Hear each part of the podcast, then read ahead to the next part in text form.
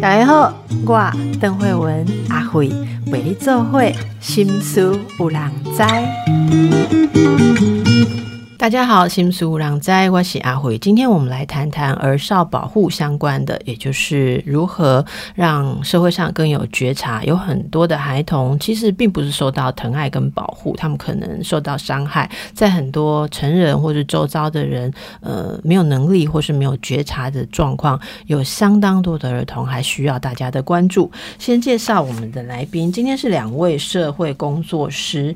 呃，第一位是我身边的苏丽亚，丽亚。你好，哎，邓医师你好，大家好。然后在呃丽雅右手边的是许红军，红军社公司是邓医师好，是大家好。那先请教一下两位，我刚才所说的哦，嗯，两位都有跟儿童工作的经验，是呃，他不都觉得小孩很可爱吗？好，然后甚至路上的人看到小朋友都会心生慈爱哦，这是不是所有人都这样吗？嗯，呃，就我们的经验来谈啦，其实因为像我们是台北市家防中心委外承接的单位，对，那所以其实我们每年光是新接的案件，再加上旧案，一年大概就有一百案以上的家庭的数据。对，一百案什么样的例子？儿童受到受到不当的管教，对，不当对待。那它其实里面也有包含，就是精神啊，或者是过当的管教，那或者是甚至目睹家庭暴力，还有就是像疏忽这些性虐待等等，都是我们会进入到我们的服务体系的孩子。所以这些年来，大概都有到这样子的数据，每年有一百案。哦，每年每一个服务区，因为我们其实是有六家单位去承接家访中心的这个业务，然后我们每一个。单位它都会有两个服务区，那两个服务区一年以来的案件大概就是一百案左右。所以我这样听起来的话，意思就是有六个单位都差不多这样的数据，所以一年至少有六百件在在你们系统里面被处理。对，那除了你们还有别的系统吗？也就是说，到底实际上的数字是大概多大？因为我们其实是比较接后端的一个长期处遇的单位，嗯，那前端就会在家防中心他们那边直接做处理，所以那里更多。对，那我们可以这样想，就是说，其实这个事情还蛮普遍的，就是每年有六七百个。嗯，我可以补补充一下数据好了。像卫福部，它其实是有儿少保护的通报数据。是，其实一整年下来，全台湾其实一年大概将近会有四万件的通报案件，儿少保护。那这样平均下来，其实一天大概是一百二十八件左右。那只是说这一百二十八件，它经过前面的调查，它是不是一定会是需要到处理？对对对，那有可能是我们我们比较像是三级警戒的服务范畴。那有些可能会再到二级警。界就是呃社区的服务中心这样子，对，所以但是等于每天都有这么多的通报案件等着这些社工在处理。所以像红军你看到的这些呃例子哈，那最常见的是在什么样的背景之下发生？为什么一个家庭会失能，然后让孩子受到这样的伤害呢？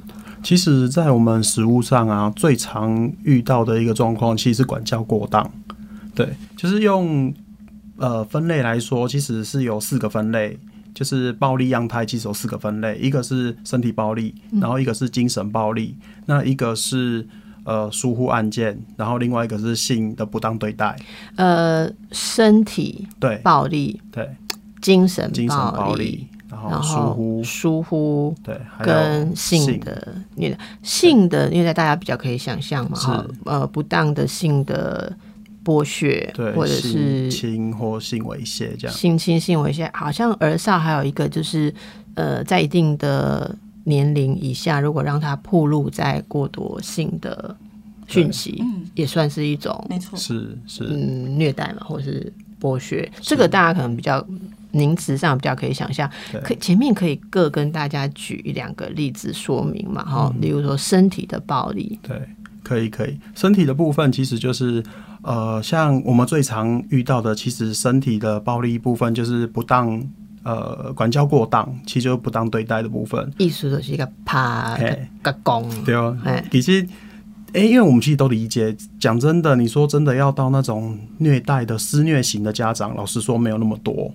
就就是大部分的家长其实都是因为觉得你应该被管教，可是他没有好的策略。那罚站算不算？罚站要看站的程度。如果你让他一一站站半天，然后站五个小时、六个小时，那当然就会算啊。站着举水桶算不算？那要看水桶里面有没有东西。我觉得应该还有要就是在看这个儿少他的发展的年龄层或者他的体力，这是不是一个合合乎范围的管教？是，对。那我其实通常确实家长也会问我们这些问题啊。那其实我们都会跟家长讨论，不是只是说。罚处罚的那个有哪几种处罚方法，而是去讨论回归到，哎，为什么其实你觉得这件事情是需要管教的？嗯，对。那其实像我们的案例里面，通常我们会发现，家长其实是管教就是管理跟教养，对。对，但他们其实很容易会卡在管理这个层面，没有教养。对对，就他们的情绪卡在管理上，然后跟孩子可能会杠在那个地方，所以其实他就会忽略他其实最重要其实是教育孩子。他要教呃教导的观念，或者是呃引导孩子要学习的部分，是。对，所以我觉得我们有时候遇到比较会是卡在那个管理的部分了。嗯嗯，所以这个是身体暴力的部分，可能大家要去思考评估一下，现在是不是有过当？哦，这个其实有时候你们也是需要很深入的访谈或那个脉络，整个要知道才能够判断这样子有没有过当嘛？对，不不是一个。我刚刚其实是问那些问题，是可能有很多听众朋友会想象说，哦，那我我有看到那个哦，那个我们家的爸爸哦，就是打了小孩屁股两下哦，啊，糟糕，这样子什么？其实你要看一下那个整个脉络了哦。那情绪的暴力，就精神的暴力，其实就更。更细微一点哦，因为精神暴力其实确实它是一个蛮常发生，可是其实很少被发现，所以其实，在精神暴力统计上，它的数字相对的都是比身体暴力低的。因为身体暴力很明显嘛，就在外面其实就看得到。对，但是精神暴力其实有时候如果没有被观察，它是也许不会被发现的。就像呃呃，我之前有个例子，但是我这个例子还算是容易被发现的，因为她是个小女生，可是她被剪。剪头发，她被家长剪头发，那剪头发其实老实说不痛嘛，那也没有什么会造成身体上的受伤。他其实那个孩子因为女孩子被剪头发，其实到学校去会被取笑，那其实很影响到他的自尊。你现现在还有看到这样子的，还是有做法？这个是。我们小时候很常被羞辱的，嗯，就是就是一种，你如果看到同学头发本来是。比较哈，就是其实我们以前最长也只有耳下两公分 哈，然后但是会被剪到耳上，然后像狗啃的一样，你知道大家就会传说他一定是偷交男朋友被阿妈抓到，那是一个很典型的羞辱，是。你你的方法，现在还有？还是有还是有，OK，就把你剪剪对。违背你的意愿去剪得很糟糕，这样。对对，那所以孩子心里会感到。其实会，就是我觉得其实会影响到孩子的自我价值，而且会影响到他的人际。对，嗯嗯，是是，所以这个是精神。那丽雅有补充吗？你看到的精神暴力有什么样我们服务的家庭里面，其实是有一个有一对家长，他们其实夫妻的关系没有那么的协调，但是其中一个家长他就会拉着小孩当他的情绪配偶，对他就会把他的所有的开心不开心都告诉这个孩子，那他也期待这个孩子要接纳他的所有的情绪，甚至是跟。配偶的不开心也会跟小孩告状，这样。对，没错。那其实某种程度，呃，孩子就会被拉进这一个我们所谓的三角关系里面。对，那他就没办法好好的当一个孩子这个角色。虽然看起来好像他也不，就像红军说，他不是真的有被责打，可是其实他没有压力，他的压力其实是相当大的。对，那他也不知道他现在在面对他的这个是他的父母，还是其实这个是他的手足，甚至是他的。有点像他的子女的概念，需要他去照顾他。丽亚，你讲这个，我我觉得全台一年不止四万例。对，所以我们说精神暴力多多少人的成长关系、成长经验里面都是被爸妈揪在爸妈跟整个家庭的这个纠结，所以严格来讲，其实这些孩子都受到伤害。哈，那你刚刚讲一个疏忽，对不对？疏忽大家就很容易疏忽。哈，什么叫不当对待里面的疏忽类呢？疏忽其实它简单说就是因为而不为，跟不因为而为之。嗯，就是你应该做的，可是你没有做。例如，你可能该给他三餐，该带他去呃上学，然后该给他一些睡觉，就是这些家长应该要提供的基本的东西，你没有给，那个就叫疏忽。OK。那另外一个是你不应该给他的，可是你给他了，就像是可能呃一些呃物质不当的物质，像。烟酒，例如说，在他的身心年龄还不应该接触的事情，你却没有替他呃收起来，这样子也对，没有替他把关，这样就让他暴露或受害、受伤，这样子也算是疏忽类。对，OK，就是我们乡下很常会看到，就是那种可能呃老人家都觉得有趣好玩，就会弄一小杯酒，或者是让小孩子叼根烟，然后觉得这样很可爱，就拍照上传，嗯。然后其实那个都是。对，儿少虐待，所以这些可能不是有意的去伤害他，但是因为你的疏忽或没有思考到这个孩子他现在的阶段他的需求，好，那有些时候让小孩子像你刚刚讲的精神方面，让小孩子过度的承担家庭里面的压力，我觉得有时候也很多是疏忽哦，所以这三个可能也蛮常共伴发生的，对吧？好，好，那也这些例子如果。到你们那边，就是说你们说后端嘛，哈，是可以透过什么样的方式来帮助他们？嗯，像呃，如果我们家防中心他们确定有这个案件成立，我们开始接触以后，那当然我们会先跟孩子跟家长各自做一些的呃建立关系，先确认评估。其实通常有时候家长会一直跟我们纠结在他们。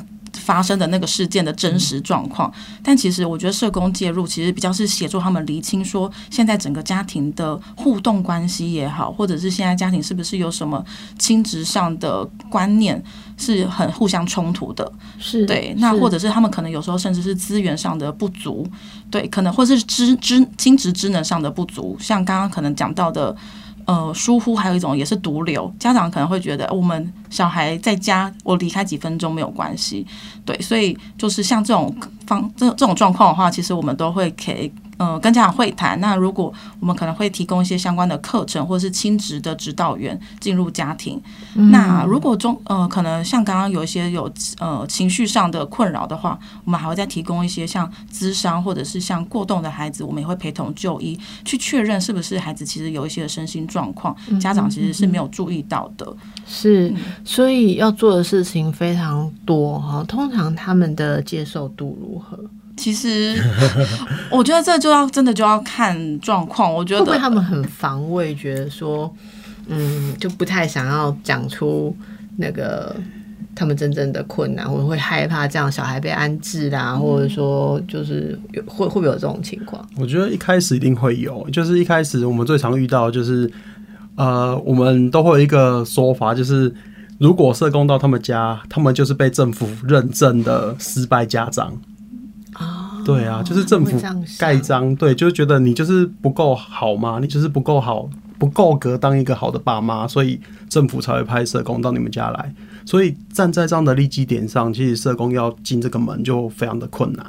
但他其实我们后来会跟家长谈的，都是我们从来都不是要来指责你的，我们其实比较想要的是跟你一起来处理现在你的困扰，或者是你可能孩子因为。大部分的家长会管教小孩，其实都是因为觉得孩子有些状况需要被处理，可是他没有好的方法跟策略来应应孩子的问题行为。明白，明白。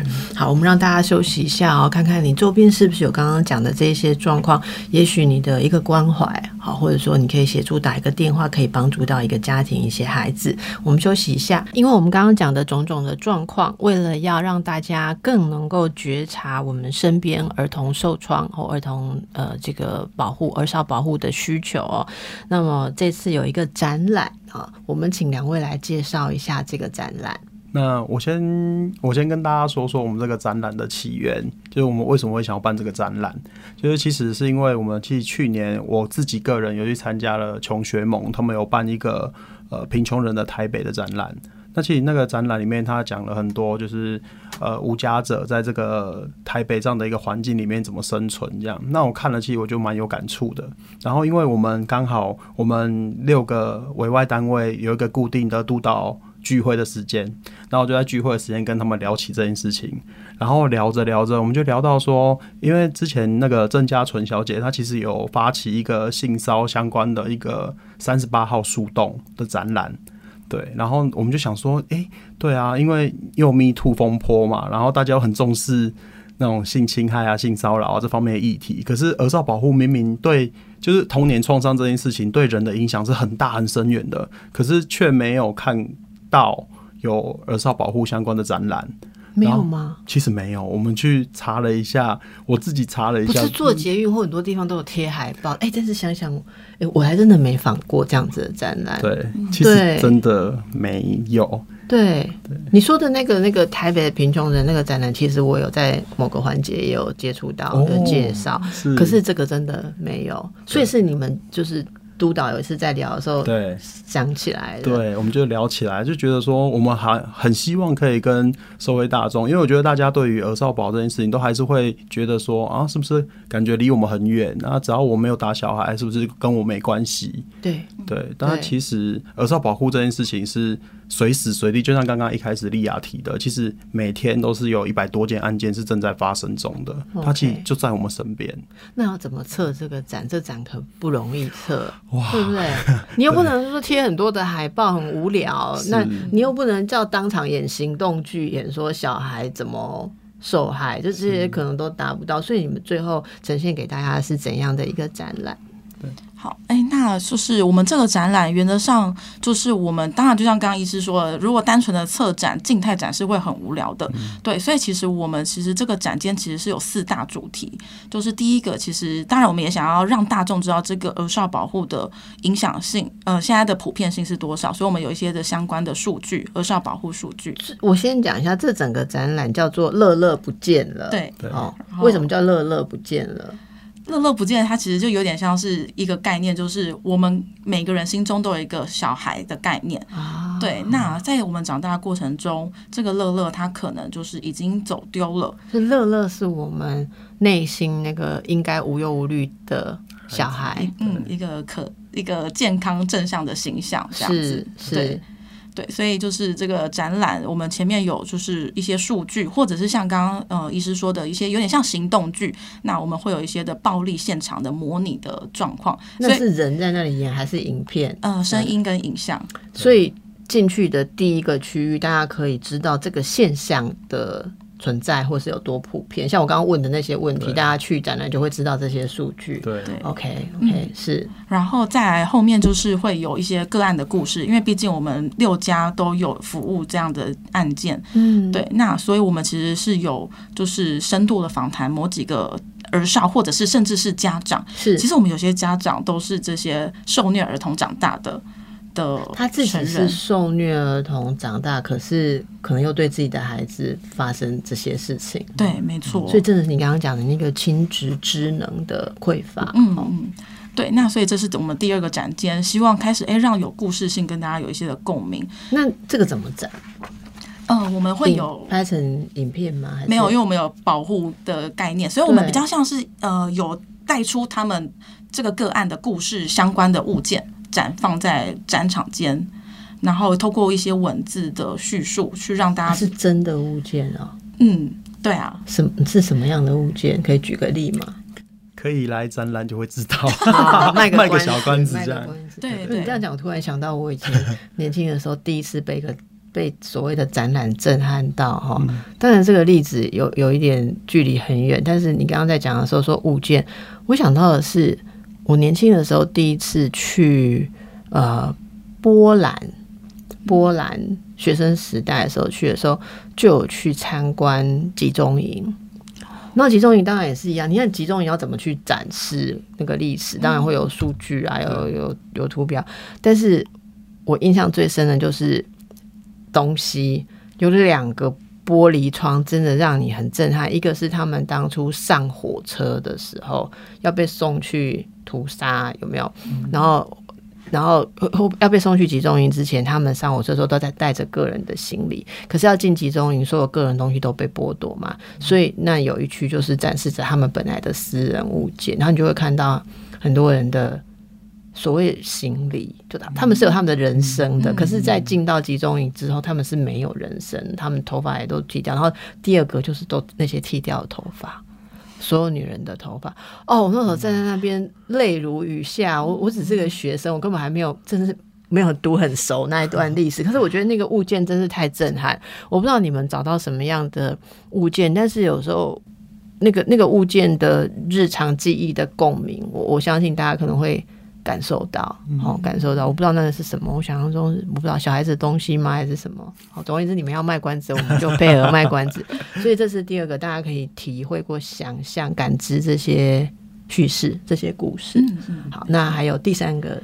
第三个展间原则上就是比较是呃创伤知情的概念，因为其实我觉得前面两个展间可能会让大家比较有震撼到，或者是有共鸣，那可能有勾动到一些情绪，所以我们第三个展间比较希望是可以协助他们呃观展人可以照好好的照顾自己，去检视一下现在自己或者是过往有没有一些相关的经验，那就是他可以我们有一个 Slido 的那个就是投稿是匿名的，扫 Q 啊扣你回答问题，然后上面就会看到。最多的答案字会比较大，这样子。对对对，然后还有创伤知情的概念，因为我们希望大家可以就是什么叫创伤知情的概念？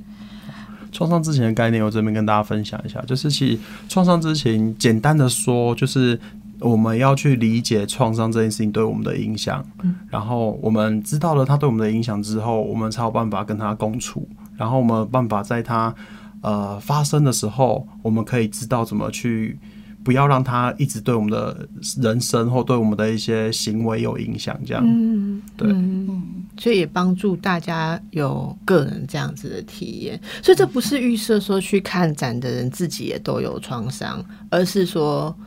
也许在某种形式上有共鸣，这样吗？对，就是因为其实我们希望呃来参展的人，不见得是呃，当然如果自己有创伤，他想要在这个过程被修复，我们也是很很希望。但是我们更希望是这个创伤知情的概念是提供给呃这些成人，不管是他是家长、照顾者，甚至是师长，对，或甚至我们只是家内的一般的亲戚朋友也好，对，大家都要有这个创伤知情的概念，知道说其实现在在你眼。前有一个看起来情绪行为很不不友善、不 OK 的孩子，他可能其实是背后有一些干扰的因素。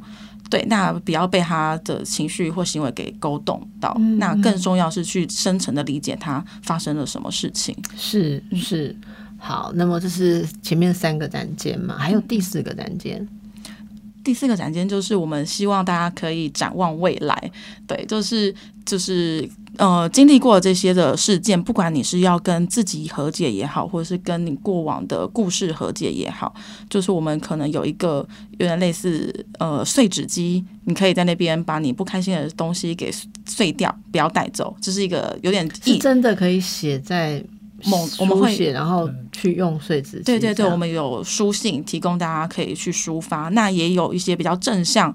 呃，也不一定正向，就是我们有那个纸飞机的展间，就是可以让大家把自己的希望也好，或者是过去也好，都挂在那个地方，对，然后就是让这些东西可以停留在这个展间。红军，这些是你们经过多少的发想，最后定调成这样？我觉得这真的非常不容易耶。虽然这个议题说。在我的工作里面算很常见哦，可是我想象要把它展现出来真的很不容易，而且你们找到了一个，我不知道现在是不是都是这种要沉浸式体验的，所以其实刚刚丽雅讲，我想你也你们也是有想要用这个原则，就是说大家不只是一个局外的呃去去去得到知识，而是你你希望感动，让他们可以有。有共鸣嘛？对不对？这这是怎么想出来的？因为这其实是我们去年，我们从去年大概年中过后，我们就一直很密集的，呃，只要有聚会，我们就会讨论，然后一次一次就是慢慢修。我们从一开始，从一开始真的很大纲的，只有四个展间的名字，我们只是想出名字而已，就是这个展间要做什么，那个展间要做什么，大概。然后到后来开始做细节的，包括第一个展间的内容要放什么。然后我们就是花了很多时间去讨论，这样对。然后我们我们本来是有想说，像刚刚医师提到那个沉浸式啊，其实确实，我觉得如果只是来观展，我们其实不想要只是看一看，然后走马看花看完就是绕出去就结束，所以我们其实会很希望那个直接上家福哦对啊网站就可以了嘛，网站上都有。对，所以其实我们真的很希望，就是在这个展览的过程中，可以让大家也许。在看展的某一个时刻，会连接到自己的经验，或者是有想到一些过往，或者是自己的亲朋好友，或甚至是自己的小孩、父母这样，然后可以有更多连接。我想帮大家问一个问题哦，先先播报一下那个展览的时间地点，好了啦，好不好？好，那个哪一位要来跟大家好说一下展览的时间？好。那我们先证明一下我们的那个展览名称叫做“乐乐不见了”，然后儿少保护及创伤复原的一个艺这个展策展。那我们的时间是呃九月十三号到九月二十四号，那周一是休馆的。那呃展展场的空间是在台北市万华区的剥皮寮一四七跟一四九展间。剥皮寮历史街区一四七一四九对。展间，可以搭捷运去吗？搭捷运到龙山寺，然后其实走过来 大概两三分钟就到了，对，就到了。好，是这个呃，如果大家需要地址的话，应该是台北市万华区康定路一百七十三巷。对，没有号，就是就只有巷，因为它是一个街区，它那个街区都是展间。那我们是在一百四十七跟一百四十九号。需要先报名吗？不用，它是一个就是呃可以。直接前往的，只要在我们的展区，其实原则上就是剥皮寮他们有开展的时间，就可以过去前往这样子。OK，好，那我在这个展览这边有看到你们文案里面写一句话哦，也帮大家读出来：童年受过的伤害不会凭空消失，他们仍等待被轻抚。好，所以这是一群长期陪伴孩子跟家庭的社工们。策划的展览哦，那大家可以尽量呃拨空去看一看。我我觉得，如如果说周遭就是假设我知道我朋友他其实他的亲子功能有一点困难，然后也许他对他的孩子有这样的状态，我可以带这样的朋友去看吗？你觉得适合吗？呃，我觉得其实适合来看的，但因为也我。因为老实说，那个医师的那个朋友状况怎么样，我们不是那么清楚。我是帮观众问，哦，帮观众问哦，好。如果我们有这样子的朋友，哦，你会鼓励大家带这些人去看吗？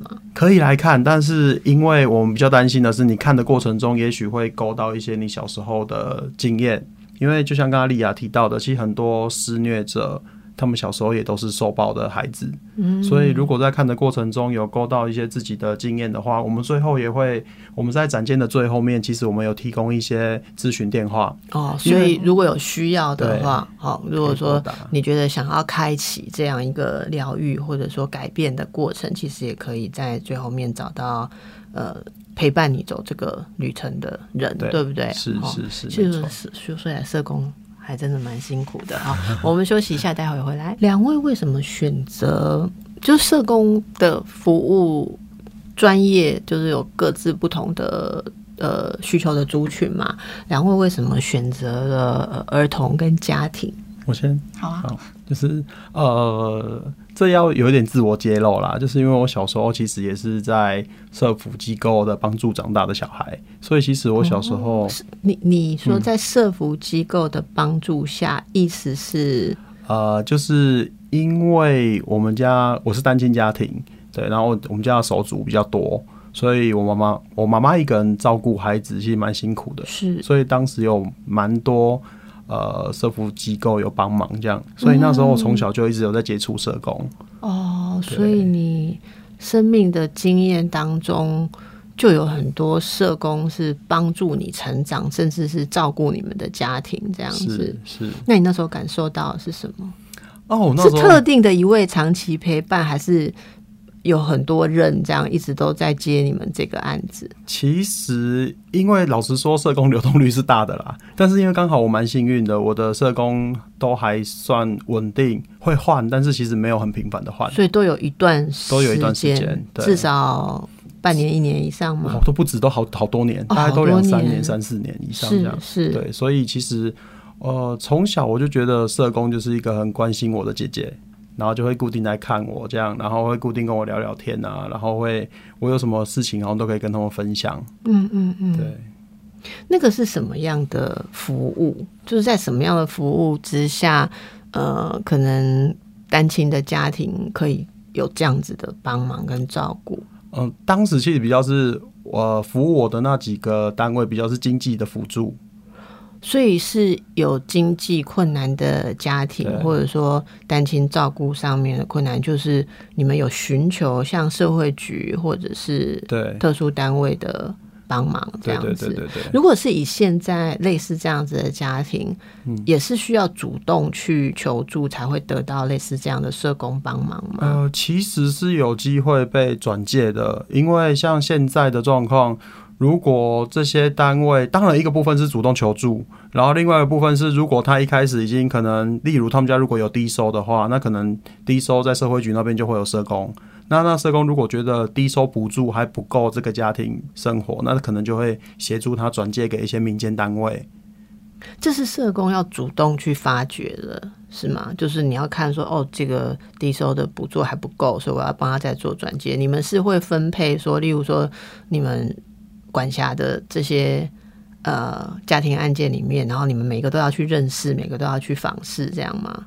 那个是那个是呃社会局他们救助科他们那边会去这样子的的工作，就是有专门一个部门在处理这些事情。所以如果我们观众朋友觉得说，哎有有有这样子的需求，然后没有被主动关怀到，可能可以联络一下所在地的，这应该是联络社会局嘛？是不是？这应该是。那个经济相关的话，确实是呃，公部门是社会局或者是社服中心，社服中心对对。OK OK，那你什么时候开始立志你长大要当社工？我应该是高中吧，高高中对。那社工也不是想当就可以当啊，哈，你是怎么达到这个目标的？就读念社工系啊。对啊，社工系也不是想考就考得上，所以你为了这个目标很认真读书，是吧？对，哎，没有，嗯。对，算认真呐，高中有点心虚，高中就立定志向，对对对对，哇！然后后来就选择家庭这一块，因为你很熟悉这个经历。好，那丽雅呢？呃，我觉得应该是我从小比较就喜欢跟儿童相处，不管我是儿童时期，或者是我在高中或大学的时候，那我觉得慢慢的发现，其实跟儿童互动以后，你会发现，其实你想要协助他，你只跟他互工作互动是没有没有办法太大的帮忙。所以我后来呃这一份工作其实是它的名称其实是家庭处遇方案，是这几个字很吸引我，让我就去投了履历。那也发现哦，原来就是他其实在做就是儿少保护的相关工作。那其实就有点像医师刚刚前面有问过的，就是这些家长会不会让你很很很，就是会有一些。不不是那么好容易建立关系，就是说。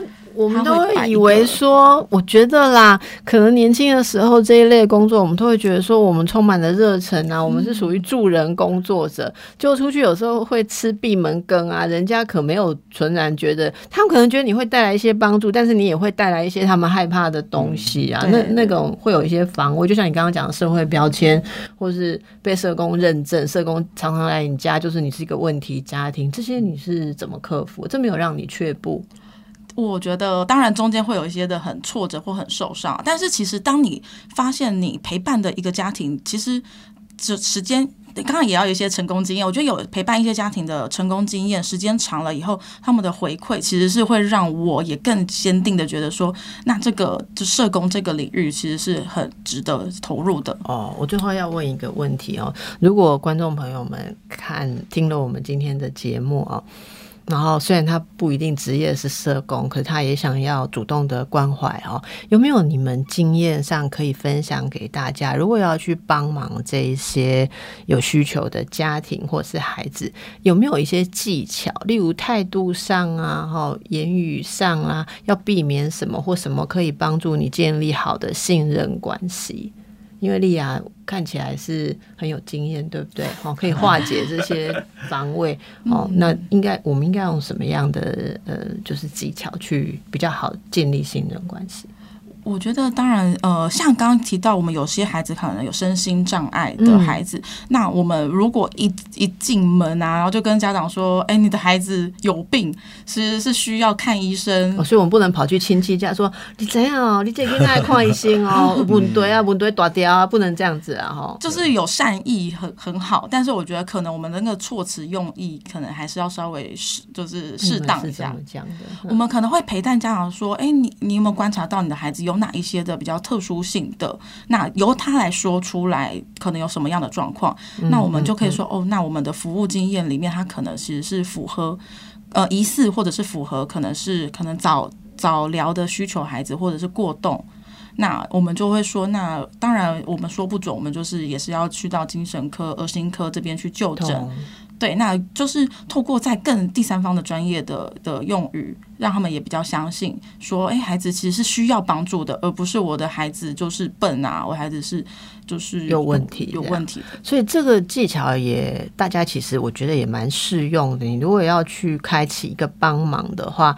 呃，要从对方的需求，我看刚才丽亚讲的，先问一下说，哎，那最近这个孩子怎么样啊？哈，啊，你你这么忙啊，在带小孩啊，哈，好不好带啊？先聊起来，然后你觉得孩子怎么样？对方如果讲说啊，刚刚干嘛？Q 老师有 key 啊，然后有困难啊，怎样怎样的时候，他已经讲出了他有困难的地方，你再说，哎，我好像有听说有一些嗯地方可以帮忙评估看看啊，也许这小孩可以需要一点。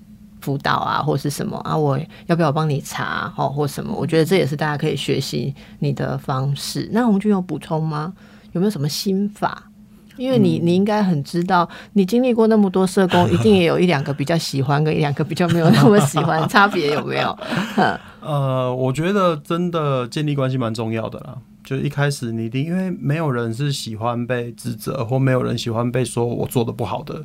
所以一开始确实就是一定要够了解，你有足够的了解，而不是可能听到他们家有什么事情就急着要帮他做什么。嗯，对，就是你一定要对他们家状况有一定的程度的理解，然后再去跟他慢慢建立关系，然后有关系之后，你才有可能真的把资源带进去。OK，对，好，给大家参考啦。很多人都会说不要管人家家里面的事，可是有时候就是需要有人热情一点啊。那这个热情如何不是变成一种对人家的羞辱？跟压力，好，而真的能够提供帮忙，大家可以从专业的社工这边学习到一些基本的态度。最后请教一下两位，如果童年有创伤，刚刚说他并不会凭空消失嘛？如果自己童年有创伤，可是没有经过很好的疗愈哦，或者你刚刚讲的没有知情的话，呃，可能会发生什么问题？就是如果他童年有创伤，然后他没有被。呃，处理的话，那其实最常见的就是他在可能身体的部分上，他呃呃心理啦，就是先讲心理，他可能在心理的部分上，他可能会有暴怒啊，或者是会有一些情绪问题啊，嗯，然后可能会有一些偏差行为，然后心理影响生理嘛，所以其实长长期下来，也许他的身体就会有一些慢性疾病或一些长期的疾病，因为可能会很紧绷啊，或者是会有一些。